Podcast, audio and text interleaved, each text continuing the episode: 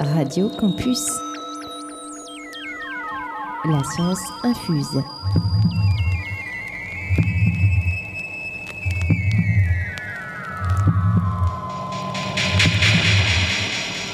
La science infuse en partenariat avec Edifice et l'Université d'Orléans. Yeah, let's go. Okay.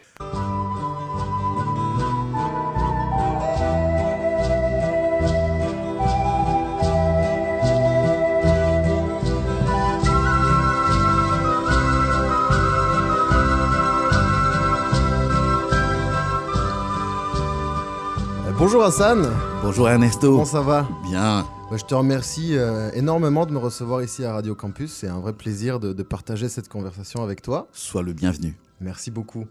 Et je voulais te parler un petit peu de, de ce que je fais en thèse. Donc, euh, je m'appelle Ernesto Fuentes Noriega et euh, je fais ma thèse. Je suis en deuxième année ici dans le laboratoire Prisme à l'Université d'Orléans et je vais t'expliquer un petit peu ce que je fais. Mais tout d'abord, je vais te raconter une petite anecdote et un petit peu raconter qui je suis. Je viens de Bolivie d'origine. Ça fait 8 ans que je suis en France.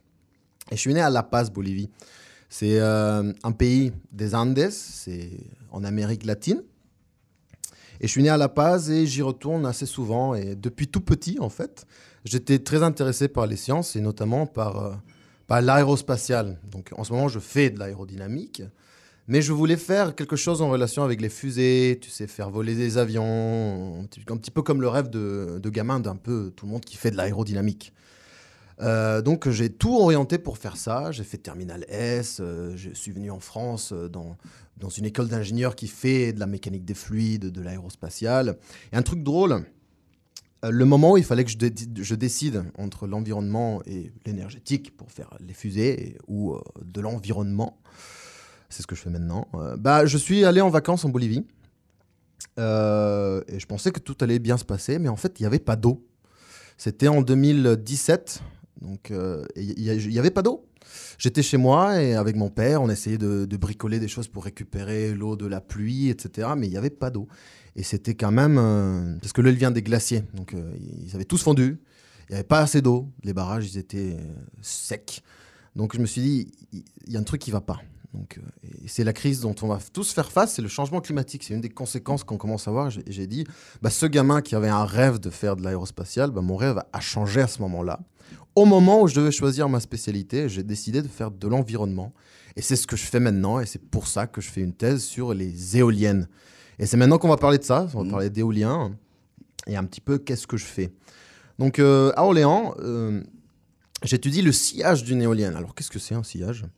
Un sillage, euh, bah, c'est justement l'écoulement qu'il y a derrière euh, une éolienne. C'est ce qui se passe euh, derrière les objets qui sont soumis à un écoulement. Par exemple, tiens, on va parler de, de, cyclistes. Quand tu fais du vélo, Hassan, et que tu, il y a une tempête ou il y a beaucoup de vent, c'est dur de pédaler, c'est dur d'y faire face parce que justement, on se prend un vent plein d'énergie.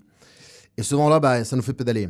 Mais tout d'un coup, quand on rencontre un autre cycliste euh, sur la route et on se met derrière lui, bah, tout d'un coup, c'est plus simple. Ça s'appelle, déjà, c'est un terme, ça s'appelle sucer la roue.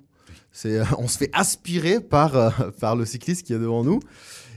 Et c'est facile bah, parce qu'on a moins d'énergie, justement. Mais nous, si on est une éolienne, on veut l'inverse de ça. Parce qu'on veut que toutes les éoliennes aient suffisamment de vent pour le produire. D'ailleurs, c'est pour ça que ça fait débat. Alors, c'est une énergie verte, c'est durable, c'est le secteur énergétique qui connaît le plus de croissance en ce moment-là. Mais euh, ça produit euh, peu. Justement, à cause de ce phénomène, de ce sillage-là, ça produit un tiers de ce que ça devrait produire. euh, parce que justement, on est dans le sillage. Il y a des explications à ça? Ah oui, ah oui, bien sûr, je vais y en venir. Parce qu'en fait, une éolienne à elle toute seule, c'est pas intéressant parce que ça produit peu. C'est quand elles sont plusieurs sur un même lieu où ça devient intéressant de produire. Ça s'appelle d'ailleurs un parc éolien ou une ferme éolienne. Ferme, c'est drôle comme terme parce que ça va produire de l'énergie. Mais effectivement, quand elles sont plusieurs, bah, celles qui sont devant, face au vent, elles vont se prendre un vent plein d'énergie, tout comme le premier cycliste. Mais celles qui sont derrière, elles vont être dans le sillage et donc ont moins d'énergie pour y produire. Donc c'est problématique. En plus de ça, tu vois, le sillage d'un bateau, par exemple, quand on est derrière un bateau, on se prend des vagues créées par justement le sillage. Bah voilà, ça c'est la turbulence. Donc en plus de produire moins, Elles vont être soumises à la turbulence, à ces petites vagues de vent, et vont s'user plus vite. Donc ça élève les coûts de maintenance.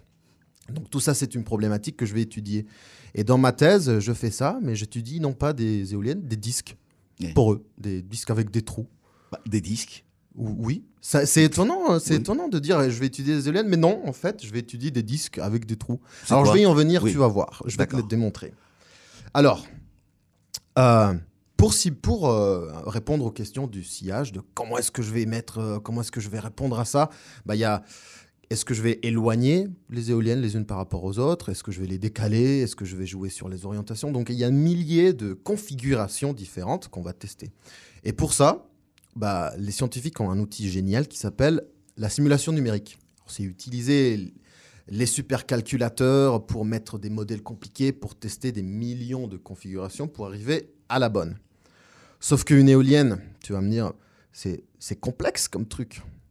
En plus d'avoir différentes échelles entre les pales, le mât, la nacelle, en plus d'être plusieurs, eh ben, ça tourne. Et mettre ça sur un code, c'est dur. Pour te donner une idée, ça prend des mois pour faire une seule configuration avec les meilleurs supercalculateurs au monde. Donc c'est problématique.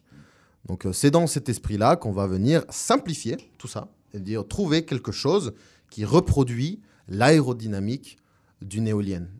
Et c'est, ça s'appelle un disque poreux, un disque actuateur, ça s'appelle pour être précis. C'est juste un disque avec des trous qui laisse passer l'air euh, dedans, qu'on va mettre dans ce code de calcul et qui reproduit assez bien, je souligne le mot assez, Mhm. euh, le sillage d'une vraie éolienne. Donc pour euh, répondre aux questions, euh, les disques que je vais étudier, euh, mon quotidien, c'est imprimer des disques, changer, modifier quelques paramètres sur les disques existants pour me rapprocher le plus de la réalité tout en restant simple pour aider nos collègues numériciens à mieux représenter cette éolienne avec un disque standard. C'est ce qui est important, c'est que tous les scientifiques au monde entier se mettent d'accord sur un disque qui dit bon bah ce disque-là représente mon éolienne et c'est ça ce que je vais utiliser sur euh, mes codes de calcul, c'est validé, etc. euh, pour euh, qu'on puisse optimiser l'agencement des éoliennes dans un parc éolien. Euh, et du- je vais rebondir du coup sur mon parcours Oui, mais c'est. parce que euh, Mais justement, euh, une ou deux questions. Bien Euh, sûr. Tu es au laboratoire Prisme, tu l'as dit au début. C'est un laboratoire d'excellence de l'Université d'Orléans. Euh, les conditions de travail, tout se passe bien pour toi? C'est génial même parce que pour tester ces disques-là, la, la force du laboratoire, c'est expérimental. On a une des peu, une des, une, ben, une des souffleries euh, les plus grandes euh, de la région. Ça s'appelle la soufflerie Malavar. Et euh, il n'y en a pas beaucoup en France, euh, des souffleries comme ça, avec une qualité d'air euh, exceptionnelle et de cette taille-là. Ça fait 2 mètres par 2 mètres et le retour fait 5 mètres par 5 mètres. Donc on peut mettre des gros objets, euh, reproduire ce qui se passe dans la vraie vie. Il y en a moins de 10, si je dis pas de bêtises, en France, des- des souffleries comme ça. C'est-à-dire, On, on les a vus dans, aux portes ouvertes, on l'a présenté aux, aux gens euh, qui s'intéressaient. Ils étaient quand même épatés de, des dimensions et, et- et surtout des moyens de mesure qu'on dispose. Et l'Université d'Orléans Tu arrives, tu, tu nous as dit une école d'ingénieurs avant. Tu arrives quand à Orléans? J'arrive à Orléans il y a deux ans. J'arrive euh, en plein, euh, pleine crise de Covid. Bienvenue. Merci. J'étais à Toulouse avant et c'était, je connaissais pas du tout la ville. C'était le, su- le sujet qui m'a poussé à venir à Orléans et euh, parce que je voulais vraiment faire de l'aérodynamique pour le changement climatique.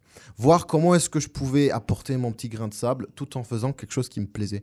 L'aérodynamique, l'aérospatiale et l'éolien, c'est quelque chose qui répond euh, à, à tous ces deux-là, à ma passion et à ma, mon engagement.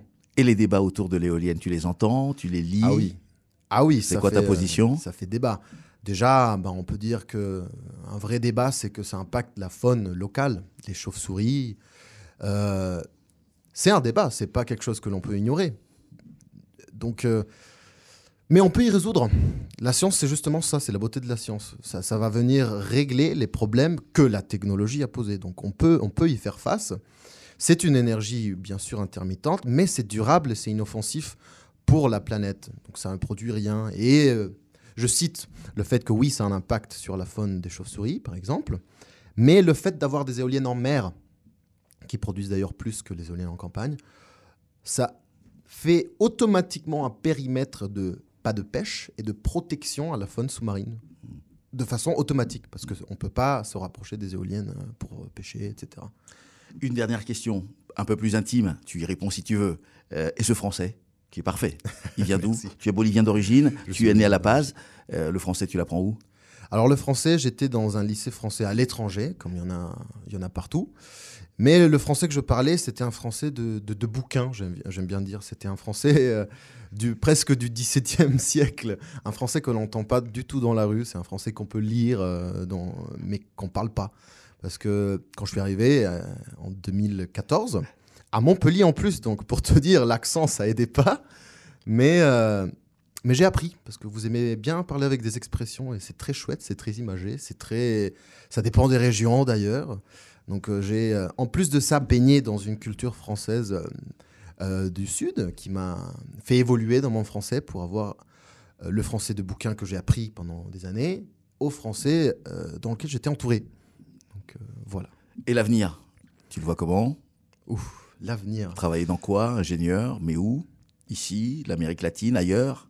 J'aimerais bien, à un moment, revenir en Bolivie, pourquoi pas, et utiliser toutes les connaissances que j'ai accumulées ici et les relations que j'ai faites ici pour, euh, par exemple, pourquoi pas, aider à implanter des éoliennes sur l'altiplano, qui est quand même un potentiel de vent énorme qui n'est pas du tout exploité. L'altiplano, c'est un grand plateau après la cordillère des Andes, où il y a justement des villages isolés qui n'ont pas d'énergie, etc., où le potentiel de mettre des éoliennes ou du solaire ou des énergies durables est quand même énorme.